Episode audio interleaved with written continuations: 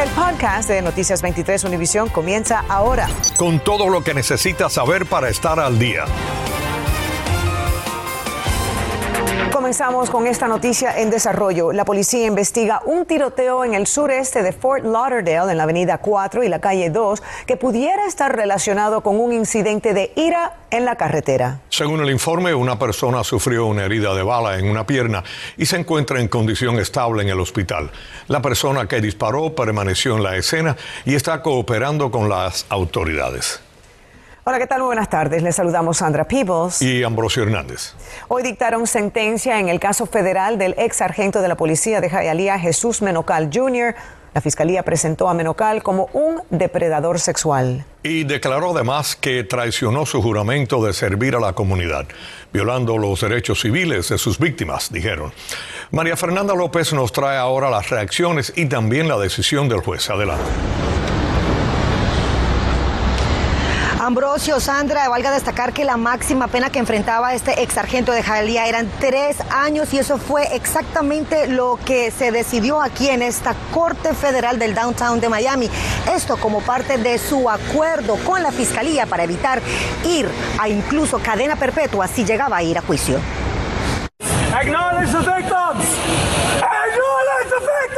Disculpas exigieron al representante de la familia Menocal. Ellos son hermanos de Suset Betancourt, una de las cuatro víctimas del ex sargento de la policía de Jayalía, Jesús Menocal Jr., condenado este jueves a tres años en prisión luego de declararse culpable de presionar a varias mujeres detenidas a tener relaciones sexuales con él en medio de horas de servicio. Yo siento que la sentencia no, es suficiente por los crímenes que, que ha sucedido, eh, no solo con mi hermana y las víctimas, pero otras personas que no han podido decir su su, historia. Lo que ha pasado hoy es justicia. Meili tenía 17 años cuando se convirtió en víctima de Menocal.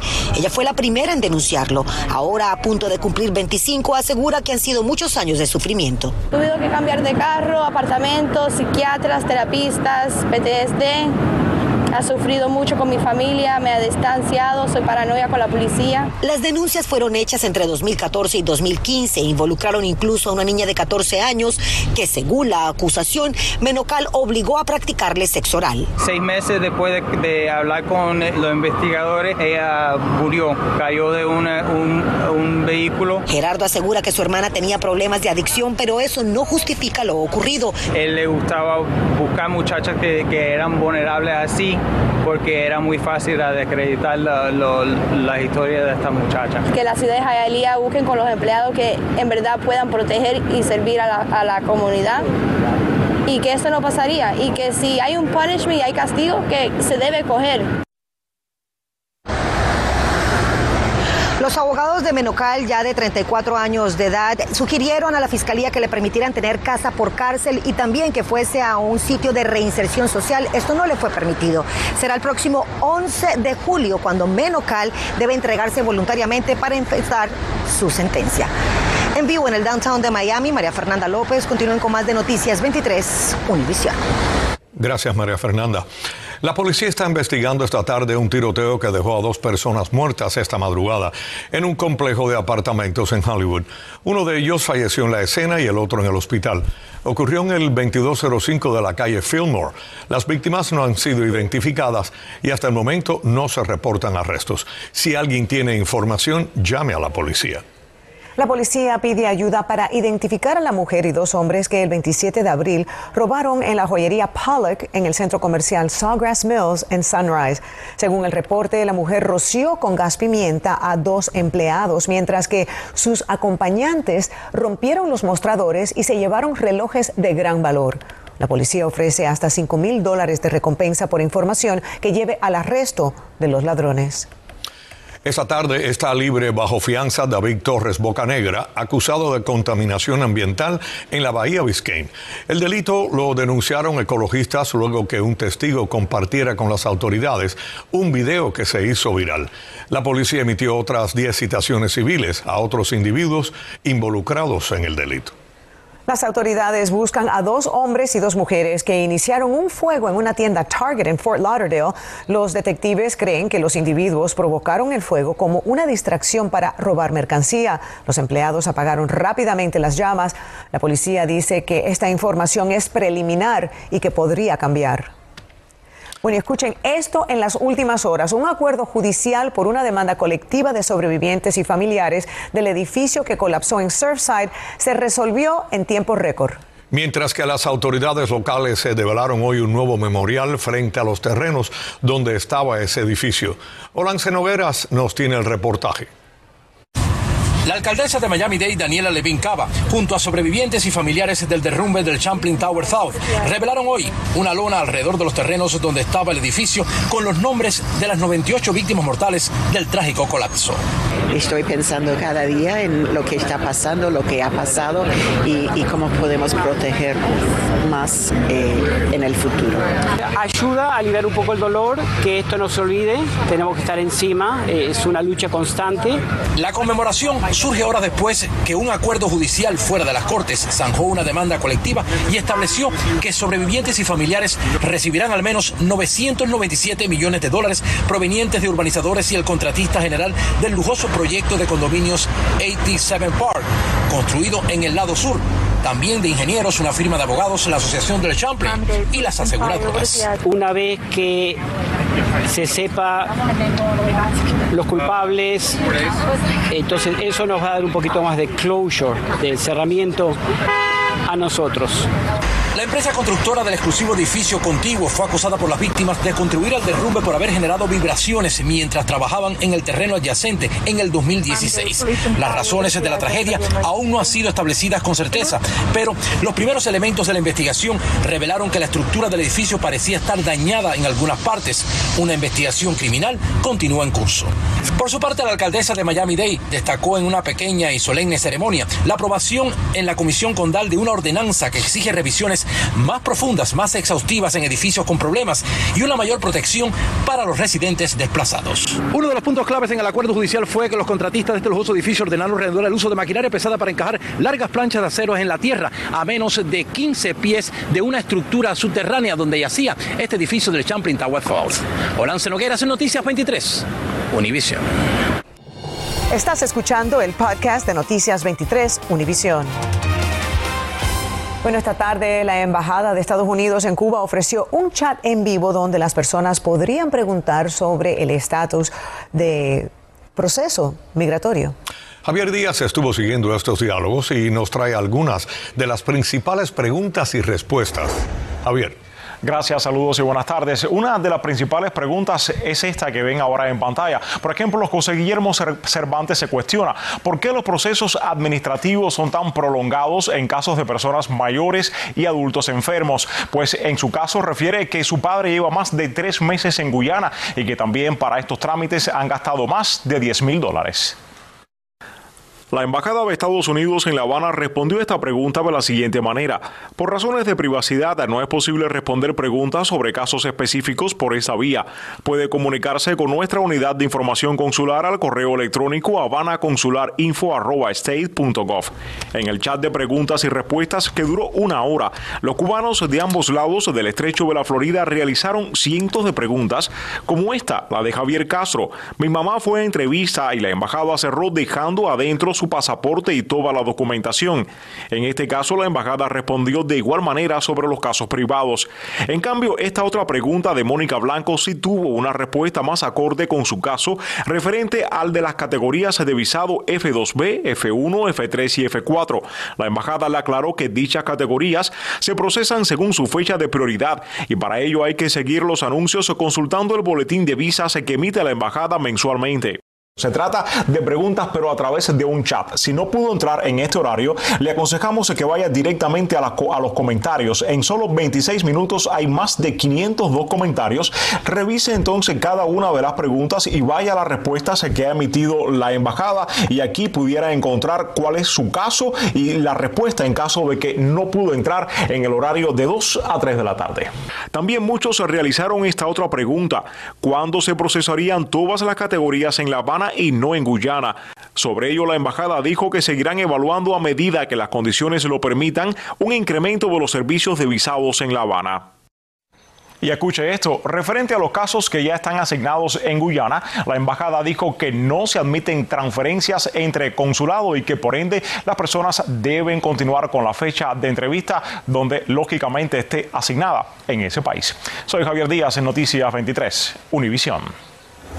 Esta tarde las autoridades castristas se encontraron los restos de la víctima número 45 tras la explosión del Hotel Saratoga en La Habana Vieja. Hasta la fecha la causa de la detonación se debió a una fuga de gas que según el Ministerio de Salud Pública castrista dejó también a unas 98 personas lesionadas. Esta tarde, la excomisionada de Sweetwater, Sofía Lacayo, le responde al alcalde Orlando López, quien le está pidiendo que devuelva el dinero que ganó como funcionaria pública. Los comisionados de esa ciudad le pidieron al abogado que le enviara una segunda carta, ya que supuestamente nunca recibieron respuesta de Lacayo. Jenny Padura conversó con ella bien complicado. Sofía Lacayo dice que sí respondió a la ciudad de Sweetwater cuando le solicitaron hace dos años devolver los más de 68 mil dólares que ganó como comisionada. Y aquí efectivamente tengo la carta donde tiene la prueba, donde mi abogada la contestó y además de eso tenemos la comprobación que fue recibida por el abogado de la ciudad de Sweetwater. La empresaria de origen nicaragüense asegura que donó su sueldo a los residentes durante sus 16 meses como comisionada. Y venían con una petición, esa petición era, por ejemplo, el pago de renta, el pago de la luz, el pago del agua, así es que yo utilizaba esos dos mil dólares mensuales para poder dar a cada uno de ellos y tenemos todas las pruebas. Esto nos dijo el alcalde Orlando López el martes. Ella no tenía derecho de ganarse como sueldo aquí en la ciudad de Sweetwater, que eso es lo más importante. Ella como había llenado papeles a base de fraude, ella no tenía derecho a esos dineros. Lacayo busca un escaño en la comisión de Miami-Dade y dice que esto no es más que una maniobra política, ya que López está respaldando a su contrincante el alcalde de Doral, JC Bermúdez. Pasaron dos años y ahora que ya estoy en contienda con mi candidatura como comisionada del Distrito 12, están otra vez sacando en función este problema. Dice que está enfocada en su campaña y que se declaró culpable de perjurio hace dos años para poder continuar con su vocación al servicio público. No siento que sea una mancha, simplemente fui una persona honesta. Fui demasiado honesta en poder decir la verdad de cuáles eran todas mis mis residencias. Porque deben de confiar en usted porque soy una candidata en el cual he demostrado que no estoy en una torre de marfil, no estoy en una burbuja, estoy siempre con mis residentes. Esta situación del sueldo ahora está en manos de los comisionados de la ciudad de Sweetwater, quienes se reunirán próximamente y definirán si quieren demandar en corte civil a Sofía Lacayo. En la sala de redacción, Jenny Padura, Noticias 23, Univisión. El robo de convertidores catalíticos de automóviles ha aumentado recientemente en todo el país, pero también aquí en el sur de la Florida. Esos convertidores transforman gases dañinos en agua de o en dióxido de carbono y su uso interior contienen pequeñas cantidades de metales preciosos que son buscados por los ladrones para luego venderlos. Ahora, para protegerse del robo, estacione su auto en un garaje si es que tiene uno o estacione en áreas iluminadas cerca de la entrada. Pinte o marque su convertidor porque a la hora de venderlo pues eh, será una señal. Pida que un profesional le instale un dispositivo protector y asegúrese de que los pestillos del auto siempre estén cerrados. El FBI ha emitido alertas en varios estados del país tras casos de un tipo de chantaje contra jóvenes y adolescentes en la Universidad Internacional de la Florida. Ya se han registrado algunos casos. Nuestra colega María Alesia Sosa nos cuenta más.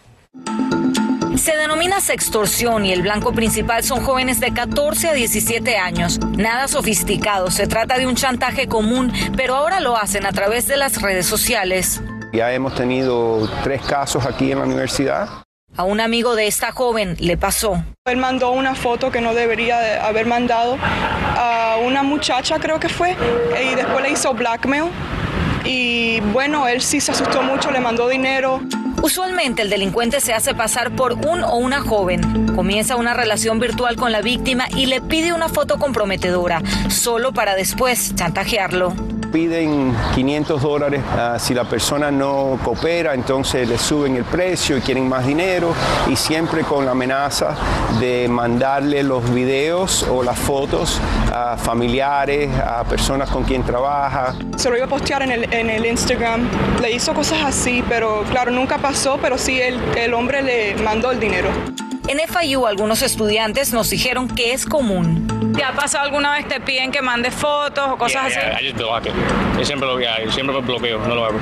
Yo tengo todo mi account de Instagram, Snapchat, privado. Para evitar ser víctima se recomienda no tener sus redes sociales abiertas a cualquier persona, configurar las opciones de privacidad. Si recibe mensajes sospechosos de un desconocido, bloquear el número. Ser cuidadoso con los mensajes que comparte en sus redes y jamás envíe fotos, pero si ya lo hizo. Nunca pague lo que le están pidiendo.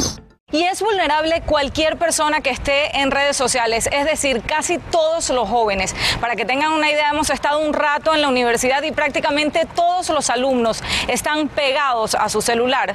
En FIU, María Alesia Sosa, Noticias 23, Univisión. Bienvenidos a la información deportiva. Hoy Miami está en Filadelfia con la posibilidad de cerrar la serie ante los Sixers. Tras un pésimo desempeño en el tercer y cuarto encuentros en el West Fargo Center de Filadelfia, el Heat regresó al juego que le ganó la cima del este en el quinto desafío acá en el FTS Arena para aplastar a los Sixers de 120 a 85. No hay dudas de que Filadelfia es una plaza difícil, pero si el Heat vuelve a tirar de larga distancia como lo hizo en la fecha precedente, debemos regresar a Miami a esperar a nuestro rival en la final de la conferencia. El juego es a las 7 de la tarde. Los Marlins ya están de regreso en Miami y hoy se tomaron el día de descanso para mañana iniciar una serie de tres ante los cerveceros de Milwaukee. Al equipo no le fue nada bien por el oeste, donde perdieron 7 de 9. Sin embargo, ayer lograron terminar la gira haciendo historia en la jornada. Tras haber permitido el empate en la baja de la octava, los peces regresaron en la novena y con dos outs en la pizarra fabricaron nada menos que ocho carreras, récord para la franquicia, producto de ocho indiscutibles consecutivos que incluyeron par de cuadrangulares de Yachison y Avisail García. La victoria final, 11 carreras a 3. Ernesto Clavelo Deportes, 23. Hoy inició la tan esperada Feria NACA que ayuda a propietarios e inquilinos de ingresos bajos a moderados en el sur de la Florida.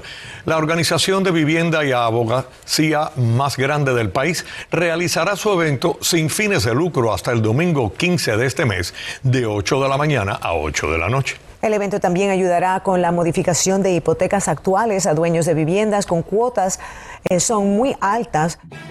Acabas de escuchar el podcast de Noticias 23 Univisión. Puedes descubrir lo mejor de los podcasts de Univisión en la aplicación de Euforia o en univision.com diagonal podcasts.